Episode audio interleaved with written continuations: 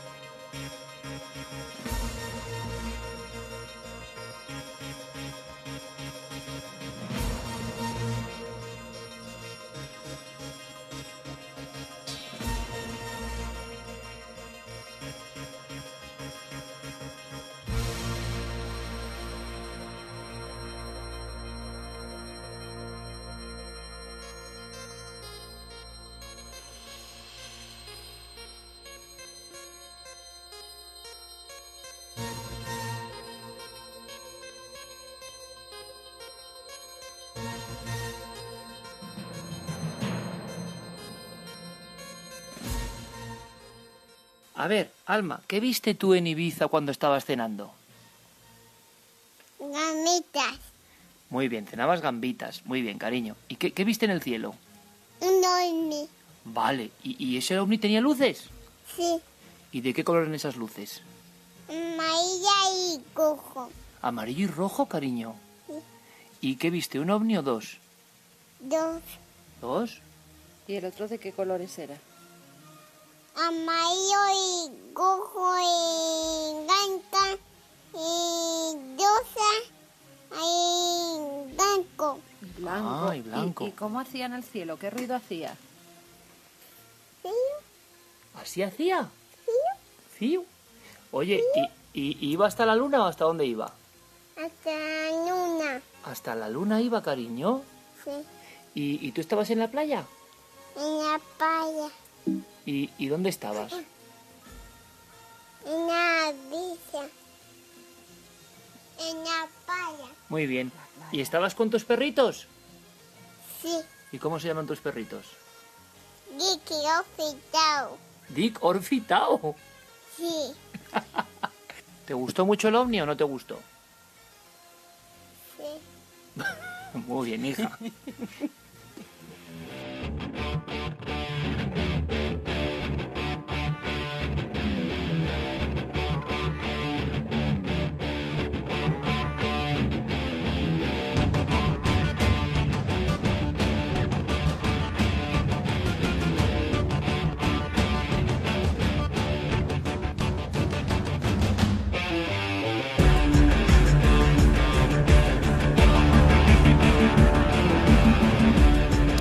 Una y 33 minutos, queridos amigos, bienvenidos a la decimocuarta, se dice pronto, temporada consecutiva. Somos casi casi eternos, ¿no? Este paso. Milenio 3, en la cadena Ser.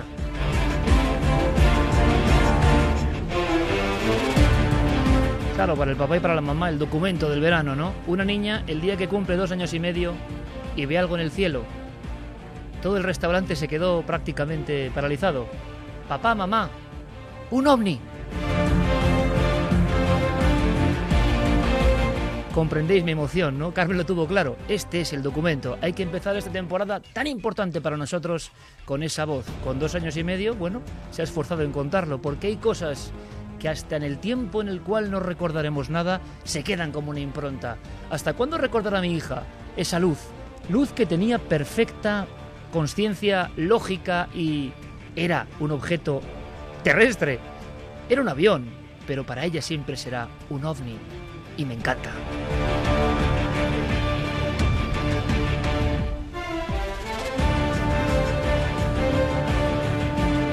Pues con la voz de Alma empezamos esta temporada, que yo creo que además es eh, una especie de declaración de intenciones, por lo que hemos sufrido de transformación, porque creo que somos mejores, porque creo que amamos el misterio más que nunca, porque creo que me emociona ver a mi hija tan pequeña cogiendo el micrófono de su papá y respondiendo a las preguntas porque igual mi hija tiene suerte, no sé, que haga lo que quiere en la vida, como todas vuestras hijas y hijos, amigos oyentes, pero ojalá algún día haga radio, porque sabrá lo que es la emoción a flor de piel, porque sabrá lo que es la comunicación total.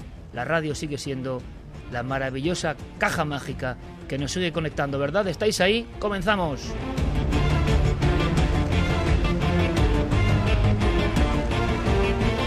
Porque sí, amigos, mañana tenemos el programa más importante de la historia en la televisión y todo eso que os contaremos. Pero es que estar en este estudio 1, cadena ser, micrófono amarillo, con Noel Calero a los mandos poniendo esta cosa que nos pone los pelos de punta, ¿verdad? Pacific Rim.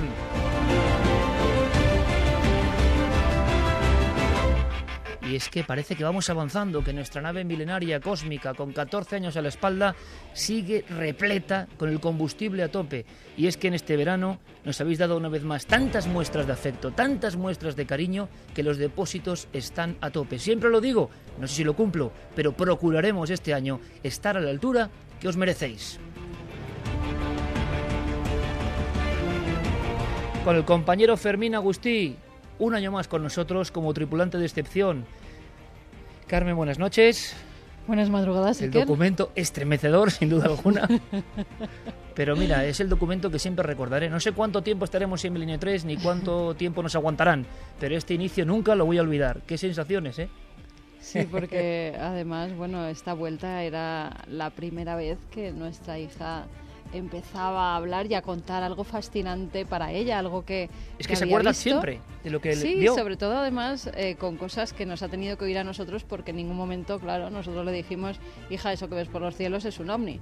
Salió de repente espontáneamente de la niña que me imagino que en algún lugar, en algún momento captaría una conversación nuestra y se quedaría con ese detalle. Con todas las ganas del mundo. Con todas, con todas. Venimos repletos de fuerza.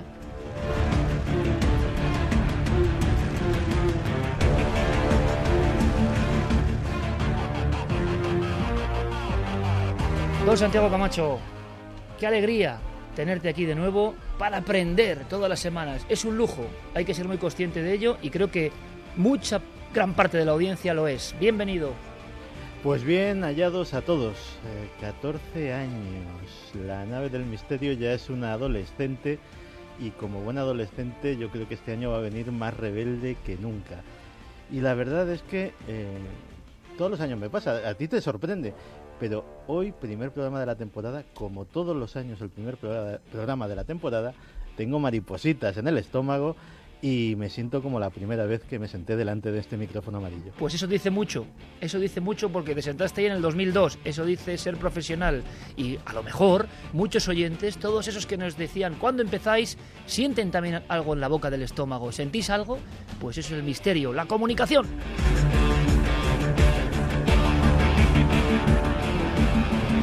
Atentos porque este año venimos con muchas cosas, con muchas cosas que contaros. Por ejemplo, Santiago Camacho se ha sacado de la chistera una sección que va a ser maravillosa. Podríamos llamarla Lugares Prohibidos. Él va a ser el guía que nos lleve a esos lugares oficialmente imposibles, oficialmente secretos, pero que existen.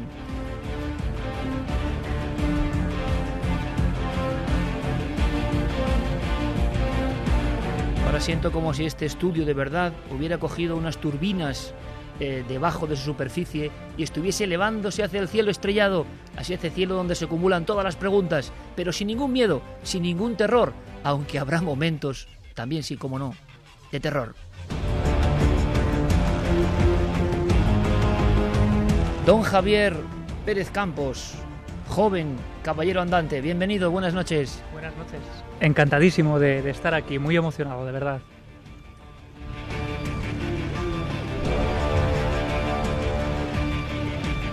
Y es que para nosotros, para todos nosotros, ¿verdad Javier? Esto es no es una temporada cualquiera, es una temporada donde tenemos que demostrar todavía mucho más, donde tenemos que disfrutar mucho más y espero que vosotros estéis siempre ahí, siempre con nosotros en esa mágica conexión milenaria.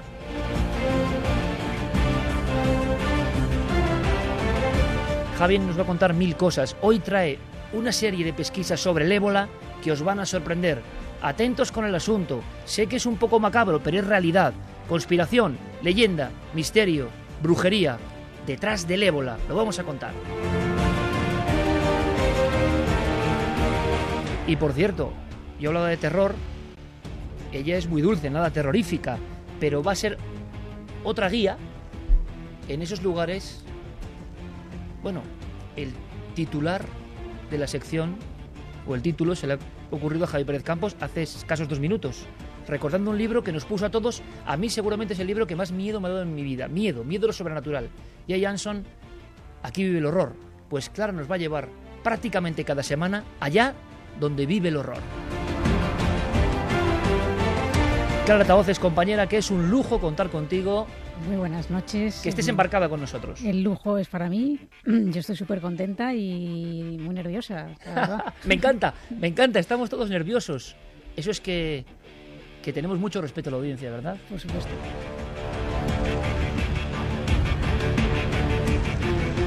No os olvidéis de Guillermo León y de Diego Marañón.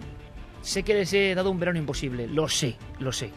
Eh, para más Inri, esta noche se les ha caído el portal de la cantidad de mm, afluencias masivas en la red. Están preparando navedelmisterio.com, navedelmisterio.com, donde está todo el contenido de los programas, todo nuestro universo. Aparte de ikerjiménez.com, navedelmisterio.com, por favor. Están cosas tan bizarras y tan raras como mi videoblog, que es ya la locura última y máxima. Pero están los libros. Con los libros están haciendo una maravilla. Una maravilla que era un sueño de niño. Un sueño de niño. No solo los libros de la gente del equipo, de Javi, de Santi, que tiene su sección, como debe ser, ¿eh? con, con Oropeles, de Carmen, de Clara, los míos, JJ Benítez, Javier Sierra, Patrick Harpur, eh, los grandes de la filosofía y del misterio y de la arqueología y de todos los temas que nos gustan. navedelmisterio.com. Luego hablaremos de ello. Así que con ese dato, que es nuestro nuevo portal de alguna forma, que estamos construyendo en tiempo real, si entráis, si hay problemas, de verdad, es eh, la afluencia masiva que agradecemos, se irá completando durante estos días, estamos contentísimos, es ese lugar, ese punto de encuentro que va más allá de, de cualquier medio de comunicación. Pero damos las vías de contacto, Carmen. Pues claro que sí. Las vías de contacto de siempre, no han cambiado tampoco esta temporada. Milenio 3 con número arroba cadenaser.com si nos quieren escribir un mail y en las redes sociales nos tienen que buscar tanto en Facebook como en Twitter como en Google Plus en Nave del Misterio.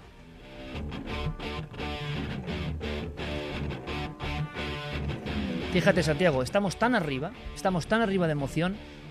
Hemos empezado con la voz de mi hija, que nosotros jamás hemos publicado nada a nuestra hija, ni hemos sacado ninguna imagen jamás. Tenemos mucha prudencia eh, y tenemos eh, sobre todo mucho afecto. Y sí nos parecía importante la voz, la magia de la voz, que ella pertenezca de alguna manera a la memoria histórica de este programa. Y para mí no es casual, y sé que me está escuchando el maestro Enrique de Vicente, para mí no es casual que después de esa voz venga la suya, porque esta temporada de novedades va a haber una columna que va a ser así, un auténtico zapatazo, un auténtico manotazo, una auténtica revelación o reevolución. Porque pasan muchas cosas en el mundo, pasan muchas cosas en la actualidad que no nos cuentan. Esta noche el dossier sobre el otro lado del ébola va a ser un ejemplo, pero pasan demasiadas historias sobre las cuales parece que sobrevuela el engaño, sobrevuela la mentira. Hay que estar despiertos, sobre todo despiertos ante todo lo que estamos viviendo. Lo que no cabe duda es que estamos en un tiempo crucial para la historia de la humanidad. Sentido negativo lo tiene, sentido positivo seguro que también. La reevolución, no revolución, ¿eh? sino reevolución, está en cada uno de nosotros. Enrique de Vicente va a soltar ese aldabonazo cada semana. Yo estoy muy contento de que lo haga. Sé que para él es importante. Se ha convertido en portavoz del despertar. No hay que creer a pies juntillas lo que dice Enrique, porque Enrique pocas veces va a dar verdades oficiales ni dogmas. Va a enseñar a dudar y lo que sí va a hacer es meter el dedo en la llaga. Necesitamos ese columnista perspicaz. Necesitamos a ese hombre que nos revele en palabras eso que está pasando y que no nos cuentan. Puede que estemos de acuerdo en el equipo o no con lo que dice, pero sin duda le tenemos un gran respeto y sabemos que va a provocar efectos en todos vosotros. Esa columna, esa columna semanal, ni más ni menos en este momento y con esta música, se llama No puede ser de otra forma. Y aquí viene la introducción del propio Enrique, luego vendrá después la columna, pero aquí viene, digamos, el ideal, lo que representa, por qué la hace. Esa columna sonora cada semana en Milenio 3 se va a llamar Despierta.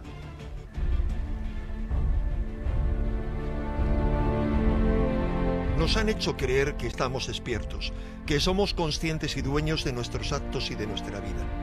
Pero nos han engañado. En esto, como en tantas otras cosas. Desde siempre, los seres humanos hemos vivido en un estado de semisueño, en un estado de mecanicidad, y lo que tomamos por realidad es solo una ilusión. Hoy por fin tenemos la oportunidad de ser conscientes de esto, como podemos conocer otras muchas cosas trascendentes, informaciones que siempre se han mantenido ocultas y que revolucionan completamente nuestra visión de las cosas, de eso que llamamos realidad y de nosotros mismos. Pero hoy también estamos más hipnotizados, más zombificados, más manipulados y más controlados que nunca. No interesa que despertemos. No interesa que demos un salto evolutivo y que escapemos de esta cárcel en la cual nos han enseñado a malvivir. Porque eso supondría el fin de la antigua pirámide del poder, sobre cuya naturaleza oculta ya hablaremos otro día. No nos engañemos más. Ningún cambio externo acabará con esta situación, porque sería un que algo cambie para que todo siga igual. Solo es posible y necesaria una revolución interior, una revolución vertical, una revolución psíquica, un cambio profundo de conciencia. No busques afuera como siempre te han enseñado. La única solución está dentro de ti y de ti y de mí. Despierta.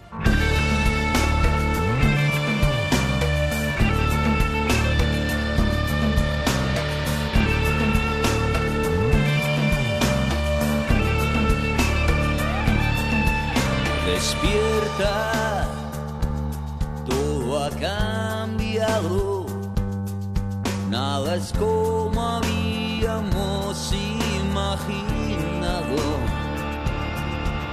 1 y 47 minutos, todo en marcha, todo puesto a disposición de la radio. Enrique de Vicente va a dar mucho que hablar, para bien, para mal, si eso es lo que importa. Hurgar en la herida, remover conciencias. Su deseo, el nuestro también, despertar. distinto,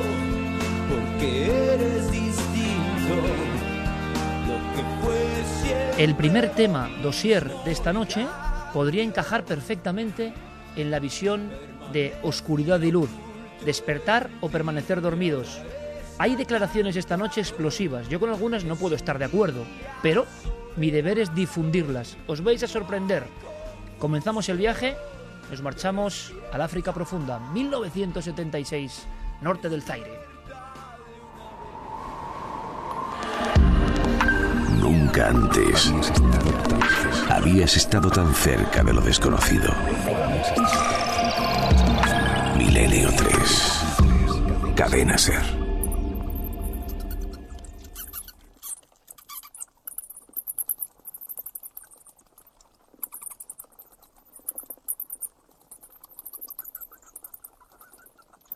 Lo que estáis escuchando es un auténtico racimo de murciélagos en una cueva muy profunda, en una cueva con rastros prehistóricos, la cueva Apolo 11. El sonido en concreto puede provenir de cualquier otro lugar del planeta. Hablo de cuevas porque precisamente en ellas nace esta historia increíble. ¿Qué, qué os sugiere este sonido? ¿Qué os parecen los murciélagos? ¿Los imagináis en la penumbra eterna de las cavernas infinitas? Allí donde no llega el ser humano ni la luz, allí donde son guiados por su propio radar interno, apiñados como una especie de gigantescos avisperos con grandes alas, poderosas garras y diminutos dientes. ¿Son ellos los culpables del ébola?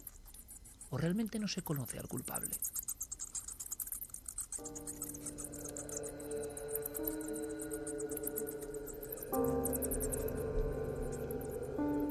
El sonido misterioso también de la naturaleza, que expresa sus signos, sus símbolos. Hay quien piensa que en el fondo la naturaleza se revela contra el hombre cuando se ha superado determinado nivel, determinado acceso para el que no tenía luz verde. No lo sabemos, ha habido películas y grandes novelas asegurando que este virus mortal, que es lo más parecido que uno puede imaginar al diablo, surgió prácticamente de la nada Y no precisamente en un laboratorio químico como ahora se estila o muchos piensan, ya lo vamos a comentar, sino porque simplemente la Madre Tierra utilizó su más potente y letal veneno vírico para enfrentarse a una especie de invasión. ¿Será posible o es una explicación en el fondo demasiado sencilla? Lo que sabemos es que el 26 de agosto de 1976, un profesor de 44 años, Mabelo Lokelga, vuelve de una excursión por el norte del Zaire. Ha visitado algunas de esas cuevas. Está interesado en hallazgos rupestres o en las antiquísimas pinturas de algunas viejas culturas africanas. 26 de agosto de 1976. La palabra ébola no se conoce. Bueno, sí, se conoce porque hay un río. Un río caudaloso, un río peligroso, un río que a veces en su transcurrir parece realizar meandros y lazos que, curiosamente, se parecen mucho a la imagen terrible del ébola cuando aparece por primera vez ante el microscopio. Es el río ébola, que da nombre a esta enfermedad que ha saltado a toda la prensa internacional y que hoy nos parece el azote poco menos que de Satanás. Es más, lo vamos a escuchar, para algunos Satanás en persona o en figura poderosa estaría detrás de todo esto. Vamos a escuchar tal cantidad de cosas que seguro que os ponen los pelos de punta unas, os exasperan otras, os parecen ridículas quizá un porcentaje importante de ellas, pero es lo que está ocurriendo. La batalla del ébola, la tramoya de esta historia está enfrentando a muchas personas de diferentes países. Todavía no hay datos concretos de la epidemia. Ese hombre, Loquela, murió a los 14 días. Empezó con sudores fríos, de pronto una fiebre, que al mismo tiempo se acompasaba con una terrible presión en el pecho. A los siete días, Loquela empezó a sangrar por nariz, ojos, oídos y ano. Esa hemorragia, nadie lo sabía, estaba causada por un virus concreto, perteneciente a la familia de los filovirus, cuyos viriones tienen un aspecto fibroso. El primer científico que logra aislar el virus del ébola, observarlo por vez primera, y lo he contado en alguna ocasión, me impresionó mucho esta escena, porque por encima de la ciencia están los momentos de emoción del propio científico. Dijo que había sentido el efecto duende, así lo llamó, una especie de extraño hipnotismo, una sensación de estar cerca de algo muy poderoso, de estar observando algo minúsculo, pero ser capaz al mismo tiempo, siendo tan pequeño, de matar, de estallar, porque el ébola acaba apoderándose del cuerpo humano y lo destruye, lo convierte casi en una bolsa de sangre. No hay cura. La cepa que comenzó con aquel profesor que había ido a ver cuevas acabó con un 90% de mortandad. Al mismo tiempo, y no lo sabían, lejos de allí en Sudán, nace otra cepa. En una fábrica textil, algunos trabajadores empiezan a morir, con el sangrado terrible, expulsando sangre por la boca, invocando a los dioses. Pensaban que era brujería. Hoy, 2014, se sigue pensando en la brujería. Se creían maldecidos por algún bocor, algún brujo, algún hechicero, algún chamán. Porque, ¿cómo es posible una muerte tan terrible? ¿Cómo la naturaleza puede dejar a un ser humano en 7-8 días convertido en un auténtico guiñapo de sangre? Pues bien, los científicos, con aquellas primeras y rudimentarias máscaras, con aquella preocupación, con los guantes blancos, con el intento de asepsia, revisaron toda la fábrica y no encontraron ni rastro de animal o vector. Ese enigma, nos cuenten lo que nos cuenten, sigue presente. Han pasado 38 años del nacimiento oficial del ébola y no sabemos cuál es el vector principal, el paciente cero, el animal o lo que sea que inocula este terrible mal.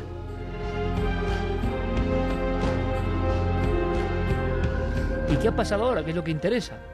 ¿Qué está ocurriendo ahora? ¿Por qué esto es importante? Datos, Carmen. Porque además son datos que en todo el misterio del ébola se abren como una especie de compás. Son tan diferentes unos de otros que quizá por eso hay un desconcierto, porque no sabemos qué está pasando desde hace un mes. Hay un desconcierto total hasta tal punto, Iker, que las primeras noticias que me he encontrado sobre el ébola son de la Organización Mundial de la Salud, que daba y decía, informaba sobre qué hacer eh, y qué síntomas tener en cuenta si alguien cree que está infectado por ébola. Por ejemplo, eh, decían que se transmitía de humano a humano a través de sangre u otros líquidos corporales, que puede ser en contacto directo o contacto indirecto, es decir, a través de agujas o elementos que hayan sido contagiados por la sangre de otros. Los síntomas, la fiebre, la debilidad intensa, los dolores musculares, los dolores de cabeza, de garganta, los vómitos, las diarreas, las erupciones cutáneas, la disfunción renal y hepática y, como bien decías, las hemorragias internas y externas. Los afectados, al final, la mayoría mueren por pérdida masiva de sangre. El 90% de los afectados al final fallece. El periodo de incubación, y esto es lo que está asustando a la gente, varía de 2 a 21 días. Hay gente que puede estar infectada y no lo sabe y puede estar viajando a otros países. Uno de los mayores problemas que están teniendo las autoridades son las inhumaciones, los entierros, ya que las creencias religiosas africanas obligan a los familiares a tener un estrecho contacto con sus difuntos. Es decir, todavía eh, hoy en España no se hace, pero antes los familiares eran los que se encargaban del difunto, las mujeres sobre todo en los pueblos lavaban eh, los cadáveres, los vestían con la ropa normalmente de los domingos y luego eran enterrados.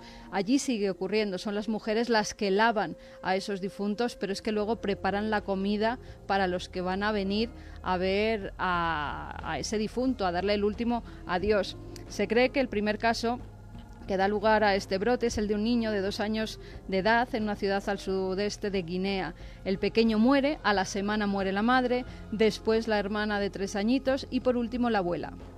Cuando es el entierro de la abuela, en ese funeral, eh, se contagian varias personas, dos familiares, un trabajador del sepelio, el médico que atiende a este, y entonces es cuando empieza a extenderse por varias ciudades el ébola, y ya hasta hoy es incontrolable.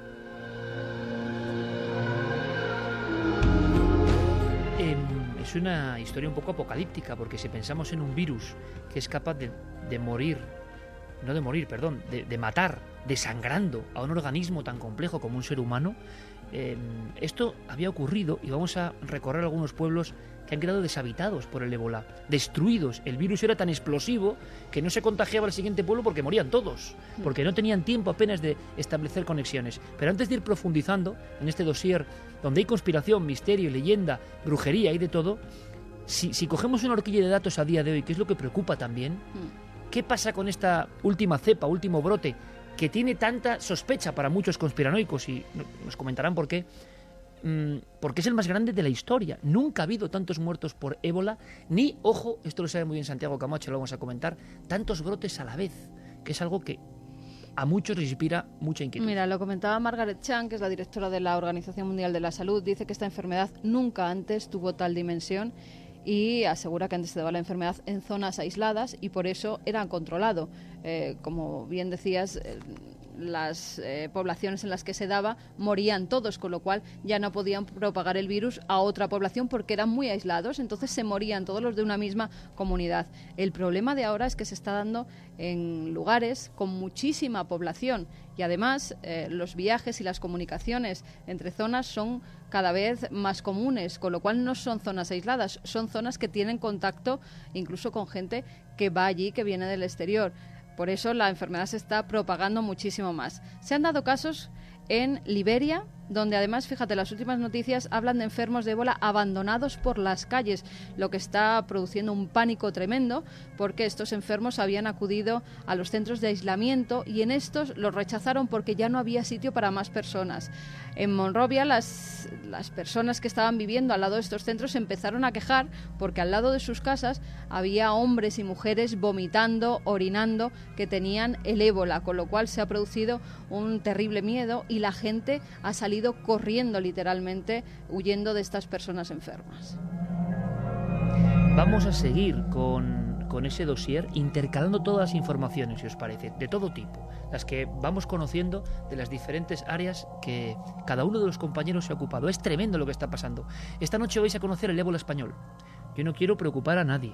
Yo no quiero eh, hay mucho silencio y mucha ocultación sobre esta historia. El filovirus en una zona concreta del norte de España, en ciertas cuevas. Pero es que son publicaciones científicas. Ahora, yo entiendo que no se cuente, pero como periodista tengo que contarlo.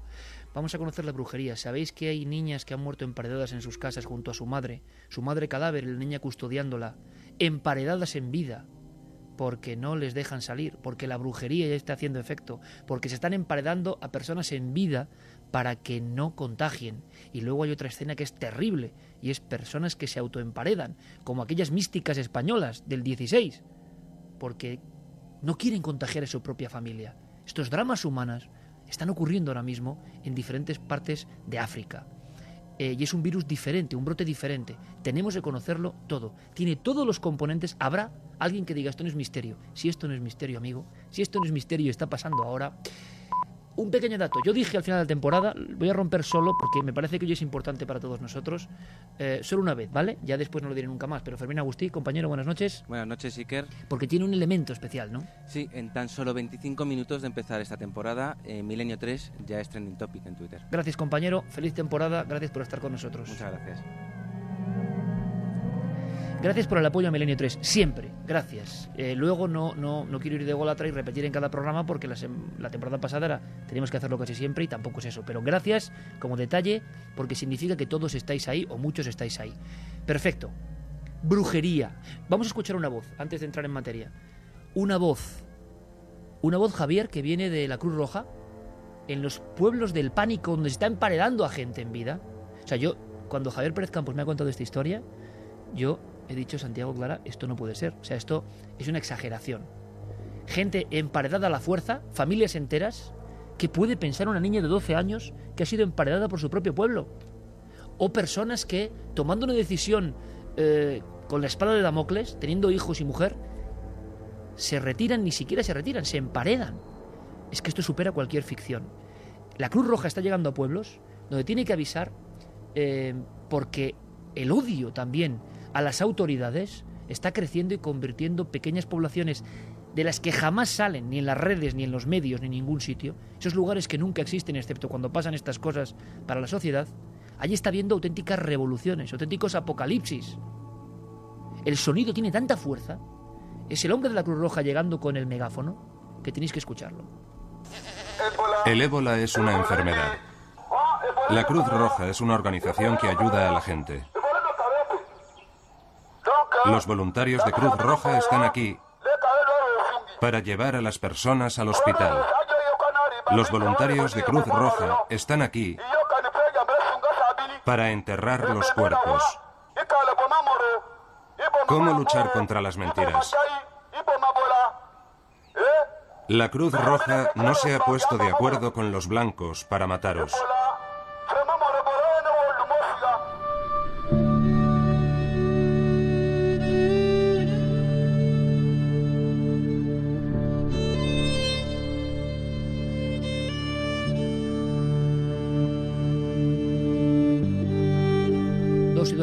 Gracias a la buena labor de Noel Calero, estamos viajando en el tiempo. Es que yo me veo en esos lugares, algunos de zonas desérticas prácticamente, otros zonas tropicales, pero un mismo vector, el miedo, la sensación de que hay una maldición, como ocurría con la peste negra en 1347. Y la mayoría de las personas creían que era un mal divino el que estaba llegando, una especie de ajuste de cuentas con el poderoso, eh, y que Dios no permitía. Bueno, pues que hubiese tanta, digamos, mm, corrupción general, ¿no? Estas creencias tan profundas en el ser humano se siguen manteniendo. Y en África, Javier, ese caso me ha dejado con los pelos de puntas, que me niego a creerlo y sé que es verdad, que es lo malo, y quiero que nos lo cuentes. Sí, ocurrió en Belaja, en un pueblo de Liberia, muy cerca de Liberia, donde una joven, Fat- eh, Fatou Sheriff, es una niña de 12 años, es eh, pues la que vive una escena dramática, una escena que parece sacada de un cuento de Edgar Allan Poe y que sin embargo ocurría el pasado mes de julio. Para que contextualizamos un poco, esta joven vivía con sus padres eh, felizmente en un lugar tranquilo, apacible, llevaban una vida normal hasta que en el pasado mes de julio, como decía, su padre empieza a vomitar sangre. Le detectan esta terrible enfermedad, el ébola. Es entonces cuando surge el miedo en la ciudad. Es un pequeño pueblo de 500 habitantes, todos huyen despavoridos de allí, abandonan la ciudad por completo. Esa ciudad, Bellaja, se convierte en un pueblo desierto, casi apocalíptico. Los únicos que habitan allí es esta familia, hasta que el padre acaba falleciendo a los pocos días. La familia se queda sola en el pueblo. Solos en el pueblo. Son tratados además como unos apestados. Nadie quiere ir a ese lugar, ni siquiera acercarse a esa casa, que para ellos ya es un lugar maldito. Ellos viven en los bosques, los 500 habitantes, porque tampoco son acogidos en ninguna población de los alrededores por miedo a que también estén contagiados. Y es entonces cuando los sanitarios acuden al lugar, entierran al padre y lo que hacen entre los vecinos es tomar una medida drástica. Intentan de alguna forma acercar el virus y lo hacen construyendo una gran muralla sobre las paredes de esa casa.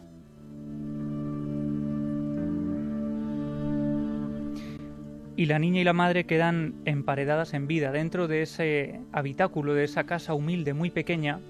De hecho, los, eh, los periodistas que acudieron a esos lugares y que firman las crónicas, que gracias a ellos se ha dado a conocer esta historia, decían que día y noche no hacían más que escuchar los gritos desesperados, el llanto de esa madre y esa hija que suplicaban para que alguien les llevara algo de comer o algo de beber.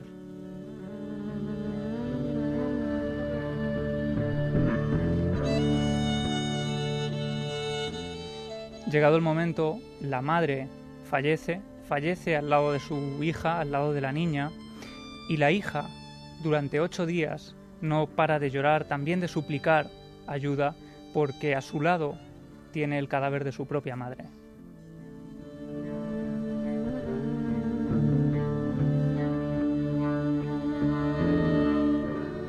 Finalmente eh, deciden entrar a la casa, sacan el cuerpo de la madre, pero no quieren ayudar a la niña. Vuelven a levantar esa muralla, ese cerco, como decía, para aislar ese virus y dejan a la niña dentro. La niña solo aguanta allí unos días y acaba pereciendo como el resto de su familia.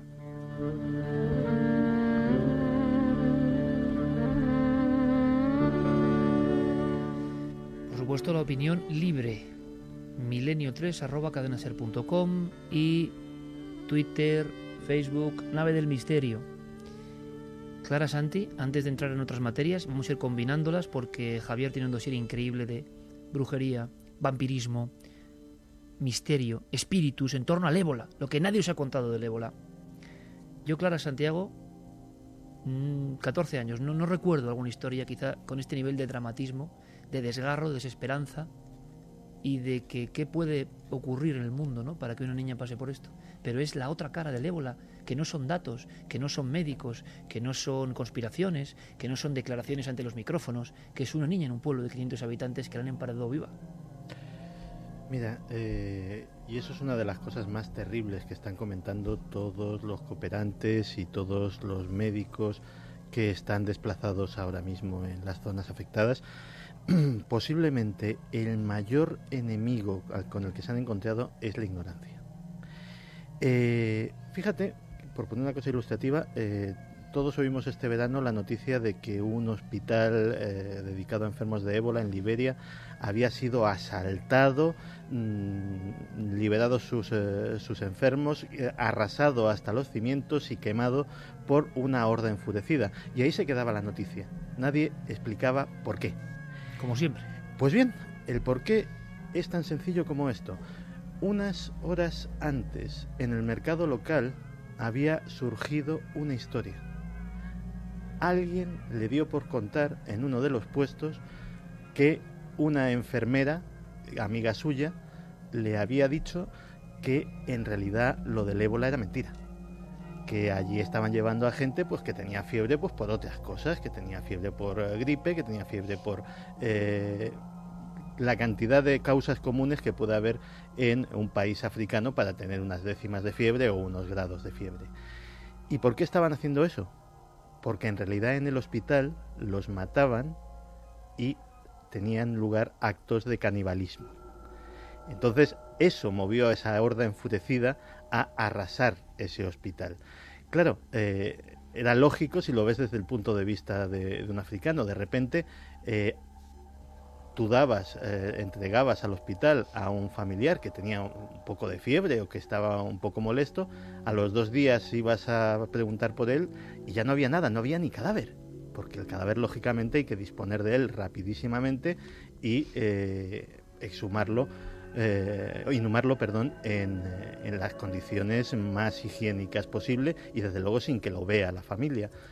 Pues eso en infinidad de variantes, se está dando en todos los pueblos, en todas las ciudades y está dificultando enormemente la tarea de los sanitarios, que a veces se tienen que encontrar con barricadas, con gente armada que los recibe a tiros, eh, con eh, dificultades que van mucho más allá de las tremendas dificultades que les está poniendo la enfermedad. Claro, es como si todos los terrores arquetípicos del ser humano el miedo al brujo, el miedo al vampiro, los ladrones de cadáveres, o sea, todo el horror, las casas malditas, se están reproduciendo eh, como si estuvieran en un lugar muy profundo y atávico del ser humano y ante una enfermedad de la que nadie sabe casi nada, por desgracia, van saltando como, como una especie de, de castillo de naipes, ¿no? Claro, es que es el, el terror más absoluto, ¿no? Cuando el miedo llega a unos niveles en los que no se puede controlar, en los que nadie sabe nada y nadie tiene certezas realmente sobre, sobre esta enfermedad, en lugares donde además mm, la información, aunque parece que hay mucha información y que estamos al, cabo de, todo lo que pasa eh, aquí, allí la, información parece que viaja más despacio. Hay también el tema de los tabúes, como está explicando Santi. Hay una serie de, factores que hacen que ese miedo todavía se vuelva más cerebral, más eh, eh, irracional y que todo lo que es irracional y, que conlleva ese miedo, eh, la, vía de entrar en pánico es muy fácil, ¿no? Y un pequeño comentario puede, puede hacer algo mucho más, más grande que incluso la propia enfermedad. Y precisamente por esto mismo es por lo que escuchábamos la voz de ese miembro de la Cruz Roja al principio que iba eh, recorriendo todo el pueblo, un pueblo muerto en el que nadie se atrevía a salir, en el que incluso algunos familiares esconden los cadáveres de los suyos por miedo a lo que puedan hacer eh, los servicios sanitarios Incluso hay otra eh, teoría muy parecida a la que decía Santi, que era que los miembros de la Cruz Roja traficaban con los órganos de los supuestos enfermos. O sea, todas las leyendas urbanas que aterrorizan al mundo en un panorama de miedo incontrolado surgen espontáneamente. También es la enseñanza terrible del ébola. ¿eh? Y es que de hecho el miedo es la segunda eh, causa, aparte de, las, eh, de la enfermedad, que está causando pues esos desalojos masivos de ciudades, el, pues esos enfrentamientos también con, con las autoridades y escenas pues de todo tipo, ¿no? Vamos a hacer una cosa, vamos a seguir salpimentando esta, esta crónica terrible que hemos vivido en este verano. Nos encontrábamos a las personas en cualquier lugar de España y nos decían, vais a hablar del ébola, porque había un miedo, ¿no? Un miedo que ha llegado hasta nuestro país, que luego comentaremos también qué, exageraciones o qué verdades se están ocultando y se están diciendo al mismo tiempo. Eh, simplemente porque ahora Santiago nos va a contar, por ejemplo, se ha hablado de, de una amenaza del Islam que tiene que ver con el ébola, casi nada. Yo espero que también sea un poco fantasía, pero nos lo va a contar Santiago.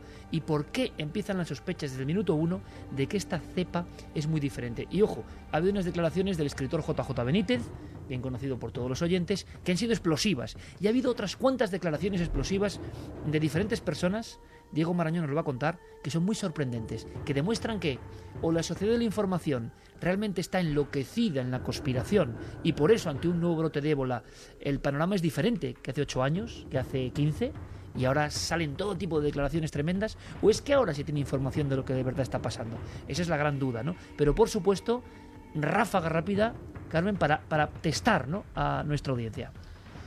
Pues mira, nos decía Alejandro de la Peña, la gripe mata a 250.000 personas más al año que el ébola, una nueva enfermedad para asustarnos. ¿Quién programa esto?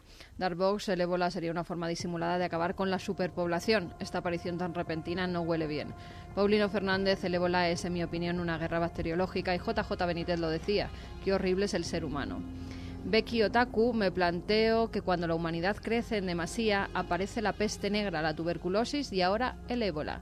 Miguel Ángel Marín, ¿y si lo que nos quieren hacer creer es que el ébola es una enfermedad creada por el hombre cuando en realidad es natural? Álvaro Martín, los que quieran usarlo para fines perversos tienen hasta noviembre, cuando se espera la vacuna. Jesús nos decía, no creo que sea el virus ni de los murciélagos ni del mono, más bien de la mano del hombre. Perdicas Berre, morir del ébola debe ser como una película de terror. Muchas veces en estos casos afloran la brutalidad del ser humano. Noemi Suárez, yo como voluntaria de Cruz Roja admiro la labor y el valor de mis compañeros. Yo no sé si sería capaz. Blanca Oriol, en el oeste de África, en países como Gambia, las personas han tenido que dejar sus negocios e irse a otras tierras más abajo. José Ramón López, si no hubiese un interés no muy loable, ¿por qué no se ayuda? Solo hay que ver las noticias, Sierra Leona, etcétera, tirados por la calle. Antonio Rubio, eh, dice y sentencia que el ébola es la peste negra del siglo XXI. Tremendo ese último titular, ¿eh? Por supuesto, seguimos en contacto y gracias por estar todos ahí. Eh, pero hay opiniones que van muy en un sentido, ¿no? Y que nos sorprenden. Hay algo que es claro, y es que una enfermedad tan letal se lleva estudiando unos 40 años aproximadamente y todavía los científicos no saben de dónde procede. Que sea tan letal y el misterio de su procedencia u origen, claro, es que cómo no dar lugar a suspicacias de todo tipo. Pero claro, se han añadido elementos que desconocíamos y vamos a seguir con el dossier de la pura actualidad, cosas que están pasando ahora. Y yo os lo digo, y no, y no me voy a callar, en su día, muy intrigado con el ébola, preparando un trabajo de esos que luego nunca hice, pero que por lo menos aprendí del proceso, llegué hasta un caso constatado, ¿verdad Carmen? Que luego comentaremos, en cuevas de Asturias, de filovirus y de mortandad en murciélagos de las Mortandad cavernas. masiva. Y veremos, ¿no? Porque eso también se tapó mucho y lo entiendo, porque da un miedo, pero tenemos que contarlo. Santi, ¿por qué ese miedo ahora a este brote que parece en elementos para la conspiración, que es lo que hace que muchas personas lo vean diferente a otros brotes? ¿Qué tiene este brote que estamos viviendo ahora para que haya tanto miedo y tanta conspiración? Hombre, lo fundamental que tiene es eh, la magnitud. La magnitud es completamente inédita. Para que nos hagamos una idea, el eh, número de muertos que van ya en este brote supera combinados al de todos los demás juntos. O sea, eso ya nos puede dar una idea. Eh, por ejemplo, Joan Liu, presidente internacional de Médicos Sin Fronteras, decía eh, los disturbios estallan, centros de aislamiento abrumados, nunca hemos visto algo así. David Navarro... De... Hay declaraciones que decías que dan miedo. Sí, sí, por ejemplo, eh, la de David Navarro, que es el encargado de Naciones Unidas para este brote de ébola, eh, que dice este brote se está moviendo muy por delante de los esfuerzos que estamos haciendo para su control. O Tom Frieden del eh, Centro para el Control de Enfermedades de Atlanta, el nivel del brote es más allá de lo que hemos visto o incluso de lo que jamás hubiéramos imaginado. Eh, pensemos que pueden parecer pocos enfermos, puede parecer pequeño, pero es que la diseminación está siendo exponencial. Para diciembre, de esto no pararse, habría 100.000 infectados. Eh, si lo llevamos a un año, habría un millón. Es decir, eh, hay que ponerle coto ya porque si no, realmente eh, el número, la epidemia va a ser grande y corremos riesgo de que se convierta directamente en una pandemia, en que esto traspase fronteras no solamente del continente africano, sino de todos los continentes y sea algo ya virtualmente incontrolable. ¿En qué momento el mundo de la conspiración empieza a tirar del hilo del ébola? Y además sus proclamas, que era claro, son más leídas y más escuchadas que nunca. Antes, cuando solo había medios convencionales, a los conspiranoicos se les escuchaba poco, ¿no? Pero ahora tienen sus vías de acceso y me parece muy bien. Pero también se puede provocar una especie de pánico con elementos que no sabemos si son reales o no. Pero desde este mes de julio eh, hay muchos elementos que se van reproduciendo como verdades, como axiomas en torno a este brote no es normal. Y luego, por si se remata la faena, aparece al mismo tiempo además esta especie de revuelta terrorífica y cerril y terrible de los islamistas más radicales que también amenazan con el ébola. Pues sí, de, en- pero como con tantas cosas, como con una bomba nuclear o con eh, clavar aviones comerciales en todas las torres eh, altas de las ciudades de Occidente. Eh, el ISIS, en una de sus proclamas, ya ha dicho que quería llevar el ébola a los Estados Unidos. Eh, no sé si es viable, no sé si es factible, pero desde luego la amenaza está puesta encima de la mesa. Desde luego, eh, la creencia es mucho más común de lo que nos podemos imaginar. Eh, esta noche he leído una encuesta que está ahora mismo online, llevada a cabo por el Daily Mirror. El, 50 y- el 55% de los británicos cree que el ébola es una fabricación de laboratorio. De ellos, el 45% cree que ha sido propagado deliberadamente y un 10% que ha sido propagado accidentalmente. Pero estamos hablando de más de la mitad de la población y no creo que los británicos sean muy diferentes en eso de los franceses, los españoles o los italianos. Creo que, todo, lo- que hay un cierto sentimiento de suspicacia en todo Occidente hacia estas cosas. Eh, a veces incluso personajes eh, que personajes que deberían tener más responsabilidad en sus palabras ayudan a alimentar esta teoría de la conspiración. Eh, Jean-Marie Le Pen, el político de extrema derecha francés, ya dijo que la superpoblación eh, la curaba muy fácilmente el doctor ébola. Y esto lo dijo antes del brote. Pero es que eh, si lo de Jean-Marie Le Pen, que a fin de cuentas es una persona pues bastante extrema y, podemos ver más o menos por dónde van sus, eh, sus creencias y sus teorías, pues no sorprende demasiado, sí que sorprende las declaraciones que las he oído personalmente, es decir, no son habladurías, he visto la conferencia en cuestión del doctor Charles Arzen, que ni más ni menos es uno de los responsables de la creación del Z-MAP, de este eh, medicamento en el que se tienen depositadas tantas esperanzas sobre la, eh, sobre la curación del ébola. Pues hay una conferencia de 2013 en una universidad, eh, también antes de que se supiera la existencia del brote, en el que intentaré ser lo más literal posible, se estaba hablando de superpoblación y dice la siguiente frase. Dice, superpoblación, ¿cómo dar de comer a 8.000 millones de personas? ¿Tienen la solución? ¿Han visto la película Estallido? Esa es la solución.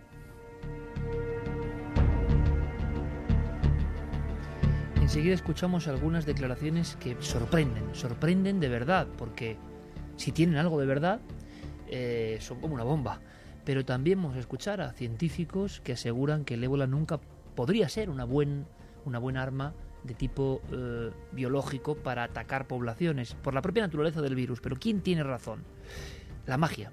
La magia sí que está presente. Estamos mezclando conspiración, actualidad, leyenda y magia. Y es que ese término en cada pueblo de África no es como aquí, esbozado con una sonrisa siempre, cosa de poetas y enloquecidos, no, y es una realidad más real que lo real. La magia domina al ser humano y las potencias cósmicas, infernales o divinas eh, manejan a su antojo, como si fuesen títeres a los hombres y mujeres. Entonces, ¿qué está ocurriendo? Cuando íbamos a las casas para sensibilizar a la gente, nos perseguían. No querían vernos. Fue muy difícil para nosotros. Yo misma fui víctima. Nos persiguieron con cuchillos y con palos. La gente no lo entendía. Dicho de otro modo, no quería entender que era una enfermedad. Creían que era un hechizo, que era magia. 2 y 22, esto es Milenio 3, regreso, decimocuarta temporada en la cadena SER y desde luego nuestro abrazo y nuestro apoyo a toda esa gente de Cruz Roja. Nosotros siempre colaboramos en todo lo que podemos, pero son auténticos héroes, ¿no? Auténticos héroes en lugares que ahora deben ser lo más próximos a la visión apocalíptica, porque incluso voluntarios que quieren ayudar son agredidos, golpeados, porque el concepto enfermedad no está tan claro. Sobre todo porque desde antiguo, y lo saben todas las culturas, la enfermedad era en el fondo un demonio que entraba en el cuerpo y a veces incluso lo consumía. Es que tenemos casos hasta de moderno, entre comillas, vampirismo, eh, brujería, hechizos, maldiciones, en estos meses, en la prensa en ocasiones aparecen pequeñísimos recuerdos que guardan increíbles historias, ¿no, Javi? Sí, porque dependiendo además de las regiones donde se dan estos brotes de ébola, cada uno lo interpreta de una u otra forma. En este caso, una de las doctoras que, que está trabajando en África nos hablaba desde el norte en concreto, donde se cree que esto es causa de un embrujo, de un hechizo, un brujo que está utilizando magia negra para acabar con ellos por algún tipo de razón que a ellos se les escapa. Pero también hay poblados donde creen que, bueno, cuando ellos van a cazar animales que son los que se comen posteriormente, ellos interpretan esos animales como un regalo de los dioses, un regalo que les ponen delante para que puedan seguir viviendo como casi si fuera un premio, ¿no? Pero claro, cuando ese animal llega en forma de regalo envenenado o de supuesto regalo envenenado, Hablan, por ejemplo, de las, eh, los eh, brotes que se han dado aparentemente por culpa de un gorila. Entonces, ellos interpretan que los dioses, que los espíritus, están enviándoles una maldición.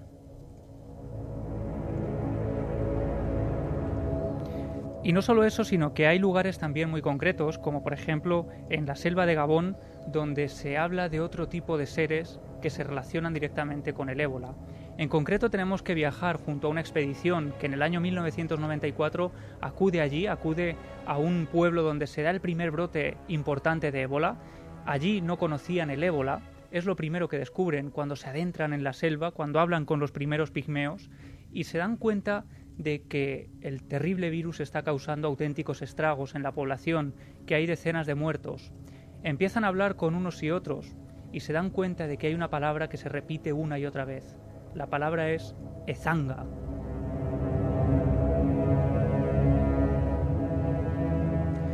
Según esos pigmeos, el origen del virus era precisamente el ezanga, un personaje parecido al vampiro, de hecho un vampiro, con aspecto humano, que acechaba a las víctimas durante la noche y que cuando estaban durmiendo les atacaban. Les atacaban precisamente porque las víctimas a las que escogían era gente egoísta, gente que no compartía sus bienes y recibían este castigo. Lo que hacía el Ezanga era alimentarse de los órganos de las víctimas hasta dejarlos prácticamente licuados por dentro.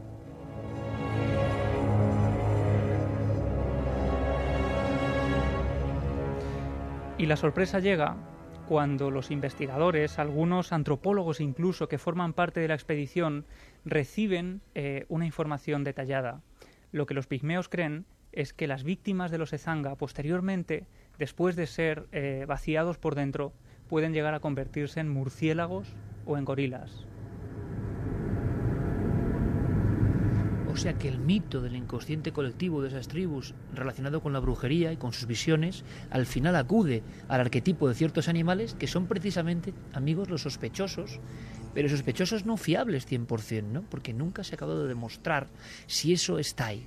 Por tanto, imaginamos el miedo al vampiro, pero claro, yo estoy pensando, compañeros, recordemos una de las películas más inquietantes de la historia del cine, Nosferatu, Murnau. ¿Qué es en realidad el Nosferatu? Cuando viene en un ataúd lleno de ratas, llegando al continente, trayendo la enfermedad, la peste, el Nosferatu, el vampiro, era el muerto, el revenant, el que volvía para poder enfermar al otro. Y al final todo eso, claro, en una tribu, en unas condiciones concretas, y no tan tribu, cuando un mal es tan terrible, tiene que haber algún tipo de prescripción o de origen sobrenatural. Hemos aprendido ese término, ¿eh? que da escalofríos esta noche. Ezanga. Más cosas que tenemos que saber de la actualidad, de lo que está pasando, elementos concretos, Carmen. Pues mira, a raíz de lo que estáis hablando, no de maldiciones, pero sí la gente piensa que se están haciendo rituales satánicos, que en esas clínicas están llevando a cabo pues oraciones a los demonios y no solamente eso, sino que además están jugando con la vida de sus enfermos. Como bien decía Santi, en algunos casos los propios familiares han ido con palos a los hospitales y se han llevado directamente de allí a sus familiares, eh, con lo cual se ha producido más contagio entre los familiares. Pero es que en África, y es un documento que nos traes que yo creo que es tremendo, vais a escucharlo, ya no es que se diga que esto puede ser un espíritu, un vampiro. Hoy en día, 2014, en estos días, está habiendo proclamas en carpas que se ponen en mitad de la nada, con ese ambiente. Es que estamos yendo un poco, no sé, a un mundo eh, que parece el final del mundo para estos lugareños, ¿no? y es que se está acudiendo a Satanás, a nombrando a Satanás. Imaginaos la, la barbaridad, aunque yo entiendo que una mente no sé si primitiva, porque eso parece que, que, nos da como cierta ventaja sobre ellos y tampoco lo tengo tan claro, pero una mente más, mejor dicho, más pegada a la naturaleza, puede entender que un ente maligno esté detrás de estos males terribles, que está viendo cómo se descomponen los cuerpos. Bueno, pero claro, que de repente ciertos sacerdotes arenguen y presionen a voz en grito en esas carpas que Satanás está detrás de esto, eso tiene que ser un cóctel mortal. O sea, y puede pasar eh, una cosa mucho peor que la propia enfermedad. ¿no? Sí, lo que está pasando es que como no se conoce muy bien tampoco el origen del ébola, eh, pues eh, el propio Satanás dice que puede ser su causa. Y lo que bien decías es que eh, predicadores en enormes carpas con miles de personas están arengando al personal que está rezando, además, no solamente por los muertos, sino porque el demonio huya de los poblados. Y Exorcismos contra el ébola. Y no siga matando a gente y además lo hacen en varios idiomas. Hay traductores para que todos los que están allí, porque no solamente son personas negras las que eh, están en esas gigantescas carpas, también hay eh, personas blancas mm, de otras eh, localidades, de otros países y entonces también incluso en español están arengando al personal. Si quieres lo escuchamos. Pongamos en oración estos tres países en lo que ha traído esta extraña enfermedad que quebrante ese pacto, porque detrás de eso está Satanás. Empieza a quebrantar ese pacto en esa nación para esa enfermedad extraña, en el nombre poderoso de Jesucristo. Oren. Empieza a capturar ese pacto quebrantado de la raíz de esa enfermedad extraña que atañe esos tres países. Empiece a capturarlo en el nombre poderoso de Jesucristo. Oremos.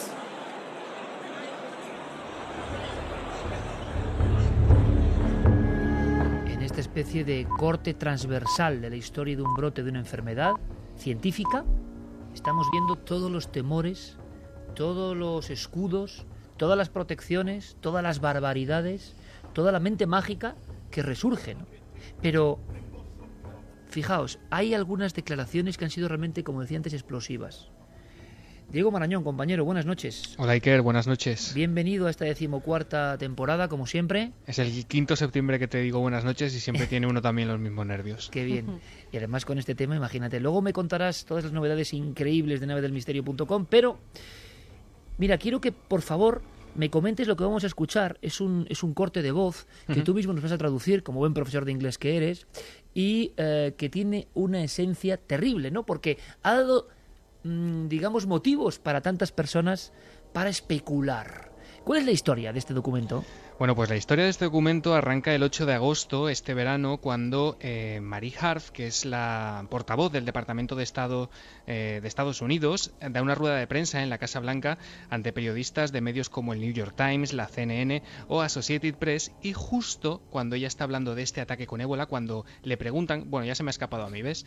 Cuando le preguntan sobre ello, ella se refiere... Está en la memoria colectiva eso, ¿eh? Sí, efectivamente, ella se refiere a todo el asunto no como un brote de ébola, sino como un ataque de ébola. Lo vais casi distinguir perfectamente las declaraciones que hemos dejado en versión original para que se, que, para que se vea lo que ella Vamos dijo. a escucharlo.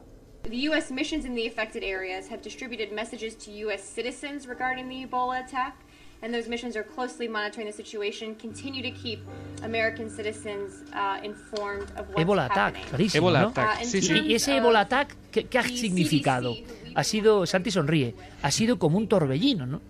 Hombre, hay quien lo atribuye a la eh, similitud entre las dos palabras, porque brote en inglés es outbreak, ataque puede ser attack, puede ser un lapsus, pero claro, esto da alas a los conspiranoicos, como, como no puede ser de otra manera. Es, resulta muy curioso que precisamente la palabra que se deslice en esa rueda de prensa no sea otra sino ataque con ébola. Eh, no ha sido la única Iker que ha dado alas a los conspiranoicos o que se ha referido a la posibilidad de que este brote sea algo más de lo que parece. Como decíais al principio, Juan José Benítez, en un despacho de la agencia EFE fechado el 20 de agosto en Panamá, él se encontraba allí en la Feria del Libro presentando Estoy bien, le preguntan sobre el ataque, sobre el brote. Sí, que el título del libro ébola. bien y luego sale con el ébola, ¿no? Y la verdad Sí. es que es tremendo, ¿no? Porque ha sido un zapatazo también, ha tenido una repercusión como pocas declaraciones de un escritor, recuerdo, en los últimos tiempos, ¿no? Efectivamente, le preguntan sobre el brote de ébola y él dice literalmente a eh, Alejandro Bolívar, que es el periodista, te leo las declaraciones, Iker. Palabras de JJ Benítez. Apuesto lo que quiera a que algún día, dentro de 50 años, claro, o de 100, se demostrará que el ébola lo lanzaron los militares norteamericanos sobre África, igual que el SIDA y la intoxicación alimentaria por el aceite de colza en Madrid. Diego Santi, reacciones a todo esto. Esto sí que ha sido como, bueno, líquido inflamable, ¿no? Para muchos. Pues sí, la verdad. Y, y lo cierto es que esas palabras han encontrado muchísimo eco en, en las redes. Hay muchísima gente que... Claro, que esto no ocurriría en otros tiempos, ¿eh? Eso no o sea, la difusión de una noticia así eh, no tendría esta propagación porque precisamente la red es conspiranoica por naturaleza. No, y sobre todo en otros tiempos lo que no tendríamos es manera de saber la repercusión de esas palabras. Es decir, pues esto lo ha dicho un señor y se queda en el aire y nadie sabe, más allá de sus, eh, de sus eh, conocidos, pues si esto lo ha oído alguien o alguien lo ha hecho caso. Realmente sí, o sea, es una cosa que se ha comentado, se ha comentado eh, muchísimo y, y a nivel personal, mm, fíjate que habrá gente con muchísima más autoridad que yo para, para hablar de estos temas. Pero no me extrañaría que Juanjo tuviera razón. Las cosas como son. O sea, te lo digo a nivel completamente personal. Eh, normalmente el argumento que, sobre todo, me baso en los precedentes históricos. Esto se ha hecho más veces y ya está documentado. Y claro, cuando te dicen, hombre, es que lo que me estás contando que se hizo y efectivamente está en los papeles, se hizo en 1970. Sí, claro, pero la rueda siempre sigue, ¿no? ¿Qué se Eh, está haciendo ahora? En 19... Y la, la situación no es la misma. Ya. No, mire usted. En 1970 los presupuestos morales de una nación eran exactamente los mismos, lo que estaba bien y estaba mal era exactamente lo mismo que ahora, a la gente no se la eh, azotaba por las calles, eh, no se quemaban brujas, es decir, teníamos una situación, un panorama moral exactamente igual que ahora y se hacían esas cosas. Con lo cual, quiere decir que a lo mejor ahora se siguen haciendo. Yo os lanzo la pregunta para, para las redes sociales y para la conexión eh, con todos nosotros, ¿no? En el programa. Y es que mm, no entiendo muy bien para qué los Estados Unidos van a emplear el ébola en estos lugares. ¿no? Yo, yo personalmente no lo entiendo, pero si me sacáis de dudas, pues nos lo contáis en Nave del Misterio, en Facebook, Twitter, Google Plus o milenio 3 con número arroba canalser.com. Iker, Sí. em, también hay que tener mucho cuidado porque los, eh, los teóricos y esas personas que gustan de la conspiración a menudo se suelen quedar, y lo hemos visto también estos días, con los titulares y no van más allá, porque estos días también se ha comentado que se estaba preparando una investigación, la Universidad de Harvard la estaba preparando en colaboración con autoridades médicas de Sierra Leona, y el titular que hemos visto estos días eh, circular también por redes sociales era cinco de los coautores de ese trabajo mueren eh, antes de que sus conclusiones se publiquen en la revista Science. Eso es cierto, cinco de ellos murieron, cinco personas que estaban en contacto directo con el virus, cinco eh, médicos de Sierra Leona, pero hay que decir que ese estudio se publicó hace una semana en Science, es decir, los resultados sí que han salido a la luz pública, que eso no se ha escuchado tanto en los medios como se debería. Los autores son más de 50, no solamente estos cinco, y lo que han descubierto es que eh, lo que hicieron fue secuenciar genéticamente el virus eh, en las víctimas que se habían producido y lo que descubrieron es que había mutado eh, a lo largo de la enfermedad, es decir, desde que, se desenca- desde que se desencadena el brote hasta hoy mismo. Esto Ese que- virus que ha causado ese desgarro tremendo, el mayor brote, ha mutado en este poco tiempo. ha mutado y la consecuencia directa de todo eso es que el diagnóstico y por supuesto el tratamiento, que ya de por sí es muy complicado, eh, pues se complica, valga la redundancia, todavía más.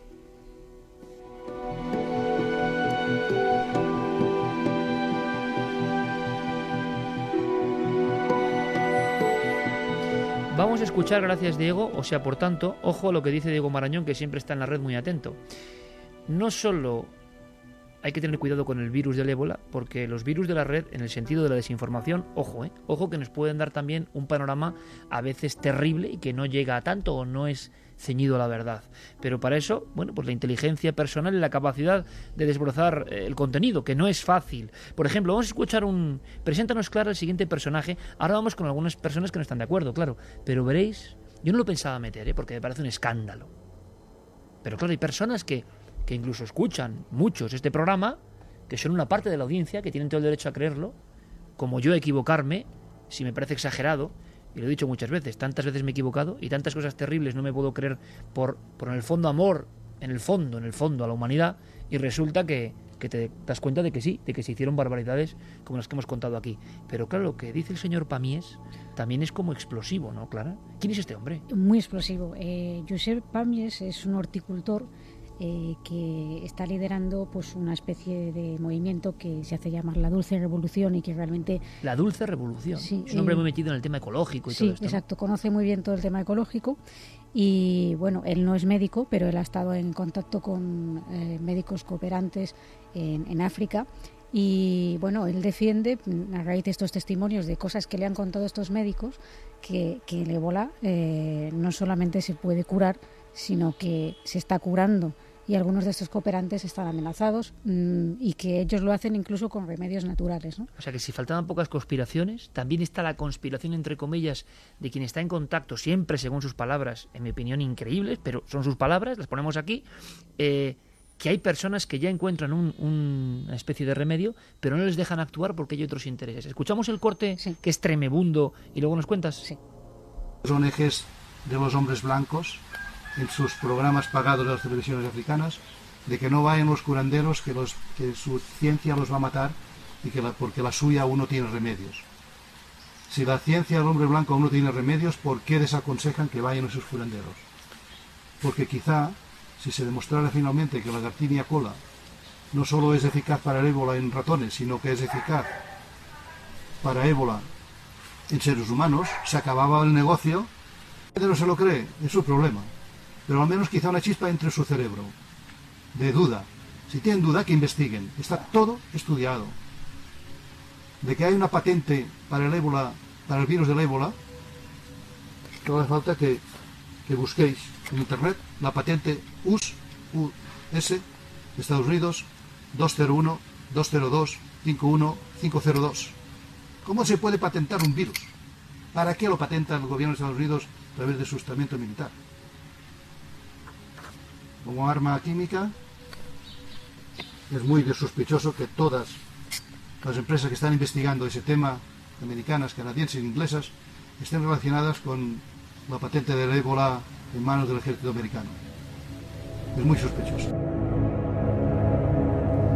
Siempre en palabras de este señor, la dulce eh, revolución, y desde luego nos deja aquí un aldabonazo que nos tiene temblando, porque ¿qué habrá de verdad en todo esto? Habla de la Garcinia cola, eh, Clara, y habla de una patente que tú has comprobado también, has buscado ese- esos números, esos dígitos raros, ¿no? Claro, eh, yo he escuchado esto- sus palabras y evidentemente lo primero que he hecho ha sido teclear eh, lo que él, eh, lo- la información que él daba y efectivamente te encuentras con que existe una patente, ¿no?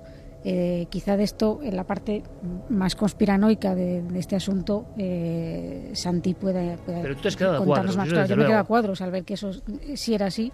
Que no era un rumor, sino que hay una patente con ese... O se dice que hay una patente. Yo creo que la hay. Claro. Eh, yo creo que la hay. Eh, eh, aparte, bueno, él habla... en este- Fíjate en qué universo estamos, en que ya no sabemos, por ejemplo, si hay una patente de verdad o se dice que hay una patente. Y se lee que se dice que hay una patente y se toma como que hay una patente. Igual eso no es la realidad, ¿no? Es decir, el, el enjambre, el nudo terrible del ébola y otras tantas cosas. es el nudo terrible de lo que el mismo virus ve, si vemos en, en el microscopio. Como vemos está todo es muy confuso. O la información que, que nos llega eh, a veces se parece que es tanta que no sabes al final qué es lo A que este hombre dado palos de todo tipo, imagino, y también tiene seguidores de todo tipo. Claro, él, él habla con, con mucha propiedad, incluso él comentaba que uno de estos médicos cooperantes, que es un señor ya mayor de 90 años, que él eh, pues estaba tratando a gente con el ébola que eh, según es el testimonio de Pamies eh, se curaba en tres o cuatro días como si fuera otro virus más y que eh, él dentro de que se, se sentía un poco amenazado por grandes organizaciones que, en fin, le decían, pues como que en este tema no debía de tocarlo, o sea, que no se hable de ello, ¿no? Y esto acaba de contar Clara tan tremendo, tan de novela. Hemos contado 7 ocho novelas esta noche. eh, en lo que llevamos de programa. Esto es realidad que pasa o paranoia de un sujeto concreto sin preparación científica y que se cree perseguido. Es curiosa la interrogante que surge a estas horas de la noche, a las 2 y 42.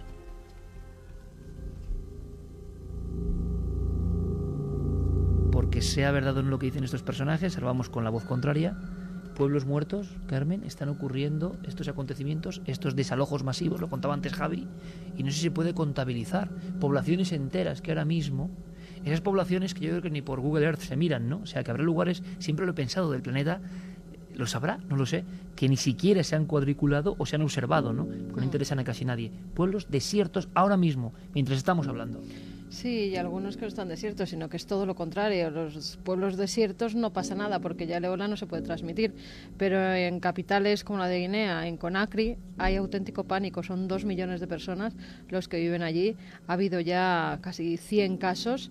Eh, y además es que el virus mm, del ébola que hay allí tiene una cepa que es el Zaire, que es todavía mucho más mortal que el ébola que está que alcanza matando. el 90%, creo. Exactamente, de cada 10 personas, 9 fallecen.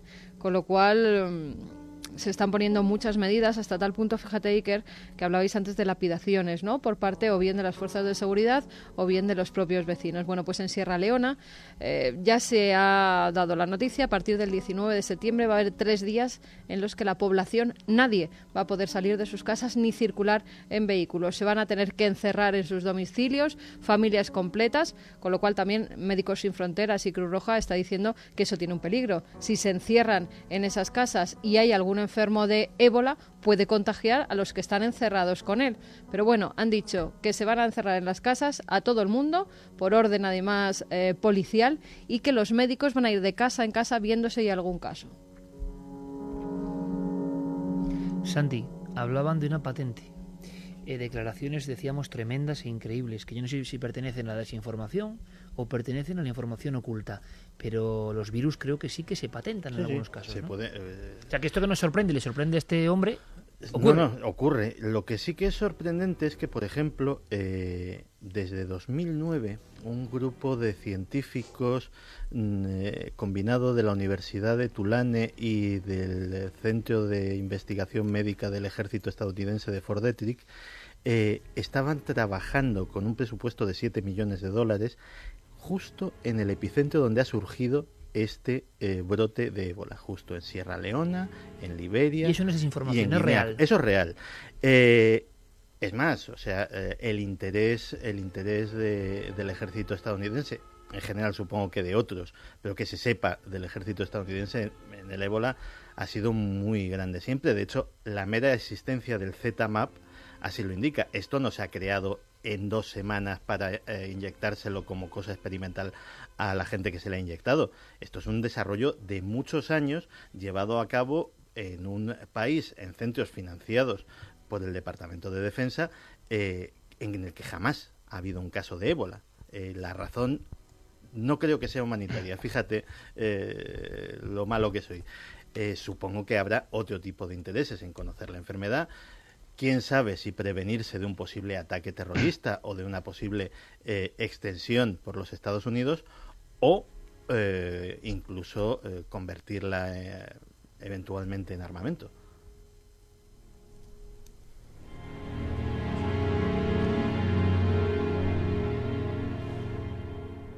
Me va a contar Santi, os va a contar Santi, la historia, aparte de todo esto que está pasando, es increíble, de unos extraños envenenamientos recientes, sospechosos. Pero antes, escuchemos a dos personas que saben lo que es el ébola. Uno por trabajo de viajero, nuestro querido amigo, uno de los últimos grandes exploradores españoles y mundiales, Alberto Vázquez Figueroa, que ha tenido la terrible oportunidad de ver pueblos muertos. Algún compañero nuestro, como Marcos Macarro, te lo contaba Javi, también ha tenido esa visión que no se olvida, ¿verdad?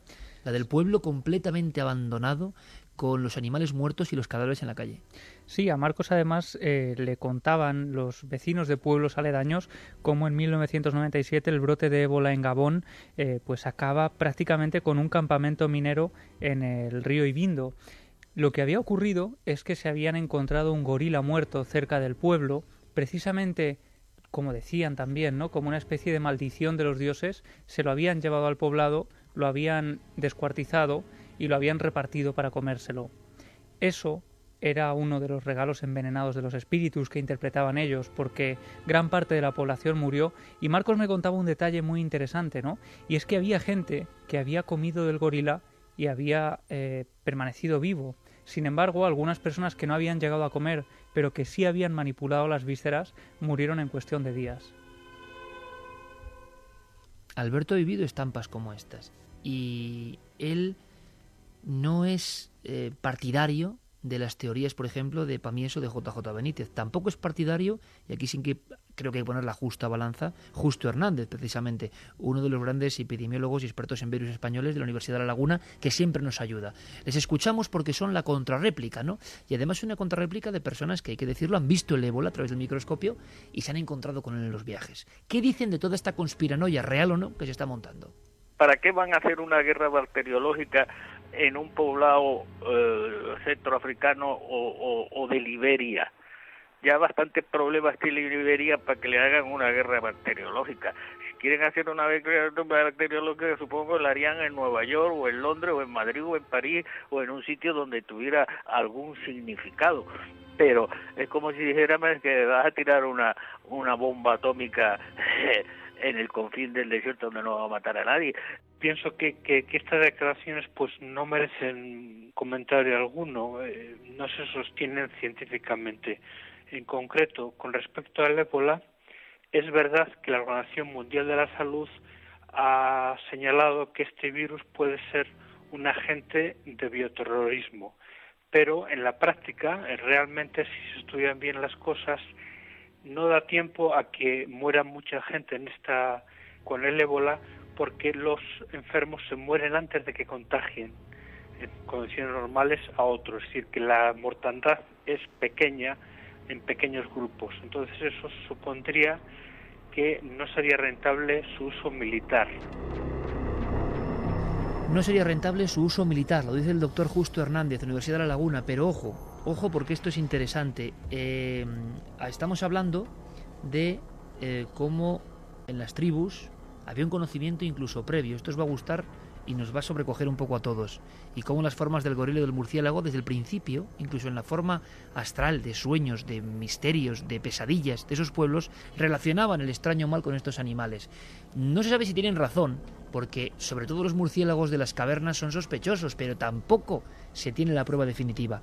Pero fijaos, lo cuenta como siempre con, con vamos, arte magistral, Alberto Vázquez Figueroa. Él iba por la selva, en lugares donde había ébola, antes del ébola. Esto de cuenta, Alberto, es antes del ébola. Y entonces nos indica que había un saber popular. Si el saber científico todavía no alcanza para conocer la estructura del porqué del ébola, esas tribus, selva adentro, yendo descalzos, tenían ya unas reservas con algunas cosas que parece que iban en la buena señal. Es ese conocimiento atávico del hombre al que tenemos siempre que prestar atención. Alberto lo contaba así sí recuerdo que cuando andábamos por aquellos lugares, con la selva, con los guías y con los nativos, ellos siempre nos eh, tenían mucho cuidado cuando había árboles en los que se anidaban o se colgaban los, murciélagos, de no pisar nunca por allí, porque además ellos iban con los pies descalzos y allí siempre había mucho excremento. Claro. Ellos siempre decían que los excrementos de estos animales, estos murciélagos, eran peligrosos y que si ellos tenían heridas, pues eh, se, les infectaban y, y que la gente moría. Entonces, claro, no se hablaba del ébola, del ébola se habló eh, mucho después. Antes del ébola ellos ya sabían algo, claro. Sí, no, no, yo quería comentar que desde luego no soy la persona con autoridad para para afirmar nada, pero sí que me surge una duda, ¿no? Quizá en, eh, todo esto pudiera ser, pregunto yo, al aire, una guerra del miedo, porque mm, eh, como ha explicado, ¿no? Que, que, las personas mueren antes de que eso se propague, es decir, que como, como, como arma eh, bacteriológica no, a lo mejor no tendría sentido, pero sí como arma disuasoria para fomentar determinados medicamentos. ¿no? En un momento determinado, recordemos, por ejemplo, la gripe A que ocurrió, la alarma que se causó, eh, cómo se comercializaron determinados medicamentos para combatir esa pandemia y posteriormente luego parece que no era tanto lo que había, aunque en este caso, claro, es que estamos hablando de algo que, que mata sí o sí. Santi, en un minuto, ¿eres capaz de contarme esos extraños, esa última viñeta rarísima en una epidemia muy extraña. Envenenamientos. Sí, porque eh, una de las cosas que permite Internet es que también eh, podemos consultar la prensa africana, la prensa de los eh, países afectados. Y ahí salen también historias muy extrañas. No sé si darles tu completo crédito o meterlas en el mismo saco de lo de la enfermera y los hospitales donde se comían a la gente. Pero las contamos.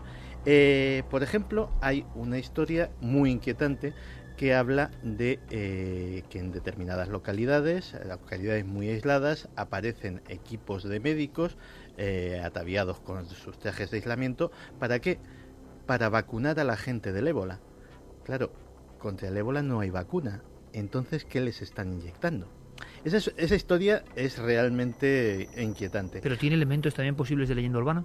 Eh, no lo sabe, está recogida en un medio de comunicación, pero digamos que sin, eh, sin dudar de la profesionalidad de los profesionales, de nuestros compañeros africanos, pues no sabría, eh, no pondría la mano en el fuego de cuánto está de contrastada. La que parece más contrastada, porque se dan fechas, nombres, etcétera, etcétera, es algo que pasó en Robertsfield, Liberia, hace apenas un mes. Parece ser que la policía se hizo cargo, porque la multitud estaba a punto de lincharlo, de un hombre que había sido sorprendido con un extraño bidón eh, merodeando por los depósitos de agua de la ciudad.